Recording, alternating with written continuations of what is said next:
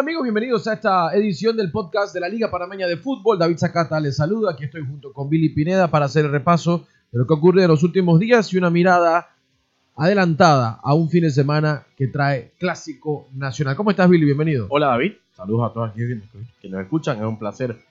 Una entrega más de el podcast de la LPF. Gracias a todos aquellos que nos escuchan semana tras semana y nos envían sus comentarios, no solamente eh, aficionados de, de, los distintos clubes en la LPF, sino también jugadores, técnicos. Hemos recibido un feedback muy positivo en esta iniciativa que hemos tomado en este torneo de apertura 2018 de la Liga Panameña de Fútbol. Este fin de semana arranca con un duelo entre el primero y el último. El primero, que es Costa del Este, que llega a, a esta jornada con muchas posibilidades de asegurarse su clasificación, viene de un empate eh, el fin de semana y está siendo quizás la tónica recurrente para el equipo del Costa del Este.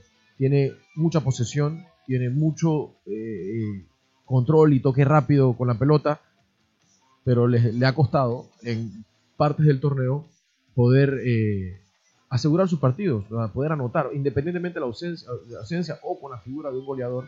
A Costa del Este, eh, la cuota goleadora no ha sido quizás eh, su, punto, su punto fuerte. Por otro lado, el Sporting de San Miguelito, desde que cambió de técnico, no ha perdido. No ha perdido de la mano de Dorian López. Cierto que es una alta cantidad eh, de empates. Empató con el CAI en el debut, en el Muquita Sánchez. Luego empató en el Cascarita contra Santa Gema. Igualó en el Muquita a dos goles contra San Francisco. Venció 1 por 0 al Lara Unido. Que fue como lo mejor que le puede claro. pasar en el semestre al equipo eh, rojinegro, al equipo académico empata con el, en Alianza en un partido muy disputado en el Cacarita Tapia y el pasado martes igualó en el torneo de Copa y avanzó en los penales. Dejó en el camino al Tauro, o sea que son seis partidos para Dorian López al frente del, del Sporting sin derrota. Le ha ido muy bien, pero independientemente de los resultados, esto no ha sacado al equipo de la posición incómoda en la tabla del último lugar. Sin embargo, a pesar de ser último lugar, es un equipo que cerrando la temporada con triunfos, incluso hasta puede, puede sorprender metiéndose en un sexto lugar. O sea, se le puede dar la matemática. La realidad es que está servido en el caso que en este fin de semana tropiece el equipo de Universitario y Sporting consiga los puntos, ya estaría empatado con el noveno. Ahí tendrías que ver el tema de las diferencias de goles que justamente están también idénticos ambos con, con menos 7, pero yo creo que eh, pero mira, Sporting está limpiando un poco la cara en esta segunda vuelta del torneo. Eh, pero es que hablas, habla, por ejemplo, de, de, de, si las cosas no se le dan al universitario, que se enfrenta a la Alianza en el Maracaná. Eso será sábado a las 6 de la tarde. Si no se le dan las cosas, si gana Alianza eh, ese duelo. ¿no? La Alianza que es el octavo. Que es el octavo. Alianza estaría metiéndose con 21 puntos en puesto de clasificación eh, inmediata. Al igual eh, que el Sporting ganando, estaría a un par de puntos de, de, la, de la clasificación. ¿Esto qué quiere decir? La liga no está definida, no, no está no, decidida. Ni Costa del Este está clasificado, ni Sporting está eliminado. Estamos hablando del primero y décimo que se van a estar enfrentando este viernes a las 8 de la noche en el estadio Rommel Fernández. A, mí, a la misma hora, en el Armando Deli Valdés de Arco Iris en Colón, el árabe recibirá al Club Atlético Independiente La Chorrera que regresa en muy pocos días a Colón, porque días atrás estuvo enfrentando al Centenario en el torneo de Copa con esta buena acción de atender a una persona que se volcó en la autopista sí, claro, y claro. demás. Bueno, nuevamente estarán regresando al Armando Deli eh, con algo en particular. Jorman anotó su primer gol. Cierto que lo hizo en Copa contra un equipo del NA, pero es que yo creo que los fanáticos del CAI, la directiva del CAI, Donaldo González está esperando que Jorman responda. Yo, yo, creo que es natural entre, entre la presión que se le puede poner a, al jugador eh, por goles, por funcionamiento, por rendimiento, pasa el hecho de, que sabemos que, tiene Jorman, sabemos lo que trae eh, con su fútbol y que su experiencia por Europa, que ahora lo ha traído de vuelta a, Panamá, quiere que se traduzca en, resultados para el equipo. El CAI en la tabla marcha en la séptima posición, de vuelta. Ningún equipo está, está fuera de las posibilidades de, de clasificación. Y puede significar mucho este duelo eh, ante el Árabe Unido de Colón, porque el árabe también está en esa situación de, necesidad en cuanto a puntos de la clasificación. Es el último en este momento eh, con la posición de, clasificación a playoff. Está en sexto. Recordar, como siempre, que este torneo abre dos plazas más de clasificación y esto ha hecho que, de alguna manera todos tengan las probabilidades de, seguir eh, en la lucha hasta el final del mismo. El CAI visitando o enfrentándose al, al, al Árabe Unido de Colón solamente ha ganado un partido. Este partido no fue en Colón porque fue justamente cuando se estaba remodelando el Armando Deli Valdés. Este partido fue, eh, si no me equivoco, con el Javier Cruz del Arte y Oficios. Eh, pero yo sí quiero destacar que el CAI ha ganado sus últimos dos partidos contra el Árabe. Tanto el último del torneo de clausura 2018 como el primero en, la primera vuelta de, la apertura. Ambos han sido ganados para el equipo eh, de Donaldo González. Yo creo que esto es para, para destacar. Será un partido muy entretenido siempre y cuando siempre y cuando la lluvia no, no haga peor las cosas, porque si de por sí... ¿Todavía crees que la lluvia impactó en el Tauro? Me dejó, tantas malas sensaciones ese partido del viernes pasado que, pude presenciar eh, in situ, que yo espero que, no llueva hoy en Colón este, este viernes eh, y, puedan ofrecer un gran espectáculo. Creo que ambos tienen un equipo eh, muy ofensivos y que pueden dar entretenimiento a los aficionados. El árabe ha estado haciendo eh, actividades especiales este mes de octubre, que estaba jugando con el color morado, que no han perdido con el color, si vamos con la cábala. La semana anterior tenían una actividad de llevar tu camiseta más, más vetusta, más antigua, y para este video entonces están eh, con esto de Halloween para, para darle otra alternativa a los aficionados. Yo sí quiero dejar muy claro que yo creo que no hay mayor entretenimiento, para el fanático que el fútbol. Que el fútbol. Que un buen partido en el que ambos rivales eh, pongan la pelota en el suelo, donde hagan triangulaciones, pared, donde haya goles, donde haya grandes atajadas por parte de, los porteros y no haya rofeo, no haya faltas de más. Yo creo que por eso pasa eh, eh, la mayor satisfacción del, aficionado. Lo aplaudimos, es necesario estas movidas de mercadeo, pero asimismo uno también espera ver. Es que va de la mano, va de la mano. La experiencia Y, obviamente lo que vas a ver. Regresando a lo futbolístico, Raúl Peñaranda viene a anotar dos goles en el torneo de Copa. Eh, yo sigo esperando que este señor despunte en la liga como gran eh, delantero que, nos dicen que es. Yo espero que te dé ese entretenimiento. Y lo otro es que yo creo que no comparto con el técnico Chicho Pérez que utiliza Faber Hill por dentro. Me gusta su explicidad que ofrece por banda y ante la lesión de Blas Pérez y él cambiando un poco ahí sus alineaciones. Luego a Faber usando como centro delantero. Me gustaría verlo un poco más por los costados. Santa Gema estará en el Muquita Sánchez contra San Francisco, es un duelo del oeste, el equipo de Arraiján contra el San Francisco, ambos también en una situación curiosa. Es distinto el momento de ambos equipos. Primero, porque Santa Gema, a pesar de su buena vuelta, los dos puntos que ha sacado hasta el momento lo mantienen solo con 20 puntos. Y digo solo porque no le ha ido bien en el inicio de la segunda vuelta. Estamos a tres partidos de la final, del final del torneo, de la fase regular. Y Santa Gema, si sigue como está, es más, en esta misma fecha puede quedar fuera la clasificación.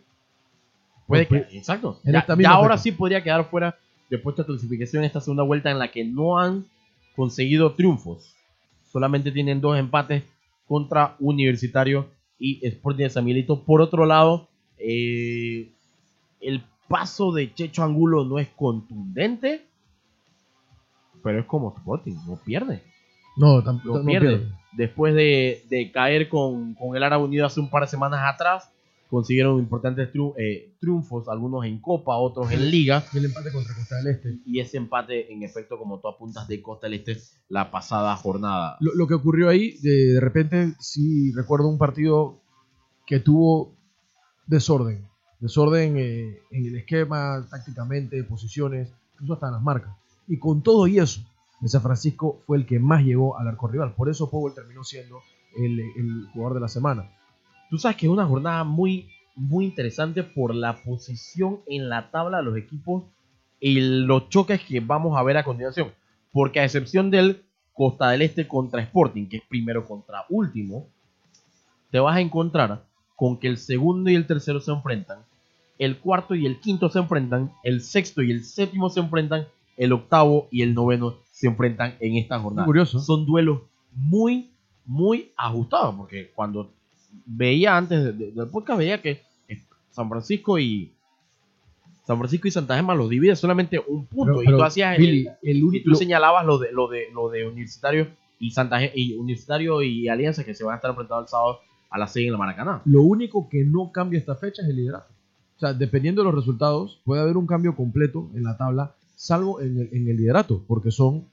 Bueno, el liderato también puede cambiar. Ahora que No, el liderato. Sí, puede claro, cambiar. porque empataron. No, todo puede cambiar. Todo puede cambiar. Literalmente todo Podemos puede tener cambiar. un nuevo, no- un nuevo último lugar que pudiera ser Universitario en el caso de que pierda y Sporting Plaza- gane porque van a quedar empatados en puntos, pero la diferencia de goles de inmediato va a favorecer al Sporting. Si Este empata, por decir que no pierde, eh, y el Plaza gana, se mete Plaza líder porque tendría mayores goles. eh, bueno, no, se diría Costa del Este todavía. Lo que yo sí te puedo decir que esta semana no va a cambiar es que Costa del Este no salga de los puestos de clasificación directa a semifinales.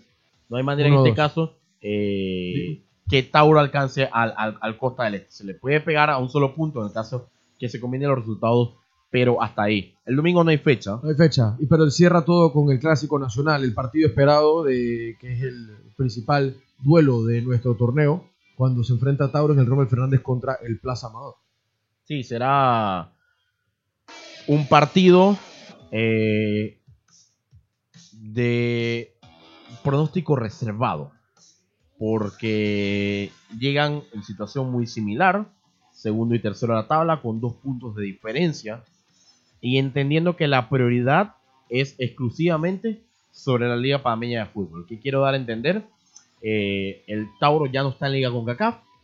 El Tauro quedó eliminado de el torneo de Copa y Plaza Amador no vuelve a jugar o no juega su último partido de Copa de- del actual semestre hasta el próximo 6 de noviembre cuando reciba al Costa del Este Maracaná. En este momento la única tarea que tiene por delante Maldonado y Jorge Santos es ganar el clásico para que sus aficionados le puedan hacer bullying al aficionado rival el domingo, el lunes, el martes y los días que usted quiera, porque eso sí se ve bastante en las redes sociales, como Sí, se sí. agarran entre fanáticos de Plaza y de Tauro, eh, dependiendo sobre lo que En, pase en este estos momento, partidos. de vuelta, como ya habías mencionado, son todos los duelos ajustados, los 3, 4, 5 y así nos vamos. Eh, pero el, el- eh, aquí está también la posibilidad de buscar la clasificación directa. O sea, hay un, hay un matiz adicional que va más allá de, no, bueno, que no va más allá, que agrega a, a lo que ya significa el clásico cuando después de un triunfo hoy puedes estar hablando, perdón, en esta jornada puedes estar hablando de un equipo que además de Costa del Este puede aspirar ya al segundo lugar porque hasta el momento parece que lo de Costa del Este se, se va a mantener así porque una serie de empates creo que lo mantienen en esa posición de clasificación directa ya sea 1 o 2 pero el segundo lugar todavía está, está para pelear ojo, si está apretado todavía Costa del Este Costa del Este se mete dos derrotas y Y queda fuera de, queda afuera, se queda de tiene que jugar playoff. Tiene que jugar fuera de la clasificación directa. Que todos con los que he podido conversar eh, de, lo- de diferentes equipos me han dicho, claro que quieren clasificar y si va de 6, bueno, tocará. Pero jugar ese partido a mitad de semana preocupa bastante porque llegas debilitado a la, a la ida. Te ofrezco un dato. Tauro ha jugado 23 partidos en menos de 90 días. Yo estoy seguro que el técnico Maldonado quiere esa, esa semana de playoff. La quiere libre. Quiere libre, Y no porque esté eliminado, sino porque quiere No, esperar definitivamente. y agarrar cansado al que le toque en el cruce de playoff. Entonces, yo creo que los técnicos en este momento, puntualmente hablando de Ángel Sánchez, Jorge Santos y Saúl Maldonado, me parece que estos tres van a pelear a muerte para que sus equipos no tengan que disputar los playoffs. Yo lo veo de esa manera. Ojo, de todas formas, tampoco es que Tauro está como con tantos puntos de ventaja sobre lo Sí, que no, tiene en este está- momento no, está apretado, está apretado. eh, Checho o Chalate, sin embargo, de todas formas, eh, parece ser en este momento el objetivo inmediato que tienen eh, los equipos. Se esperará un buen marco de público, Sí. Como de costumbre, y bueno, creo que lo hemos mencionado en un par de ocasiones, termina siendo una buena idea que el clásico panameño no compita con elementos externos que atenten contra una buena asistencia de público, como elecciones de partidos eh, políticos y el clásico del fútbol español. Definitivamente. Eh, también el homenaje que va a hacer Tauro a la selección femenina. Me parece adecuado, apropiado y en buen momento cuando se preparan para hacer su viaje a Argentina y en ese repechaje eh, buscando una clasificación al Mundial. Nos despedimos, Billy. Gracias a todos por estar siempre con nosotros en este podcast, el esfuerzo que hemos hecho en este torneo para darle seguimiento semana tras semana con opiniones adicionales a las que hacemos en Rock and Sports, aquí en la cabina de Rock and Pop. Y obviamente agradecimiento también para Frecuencias Asociadas por el espacio. Nos despedimos por hoy. Estaremos de vuelta la próxima semana con los detalles de la Liga Panameña de Fútbol.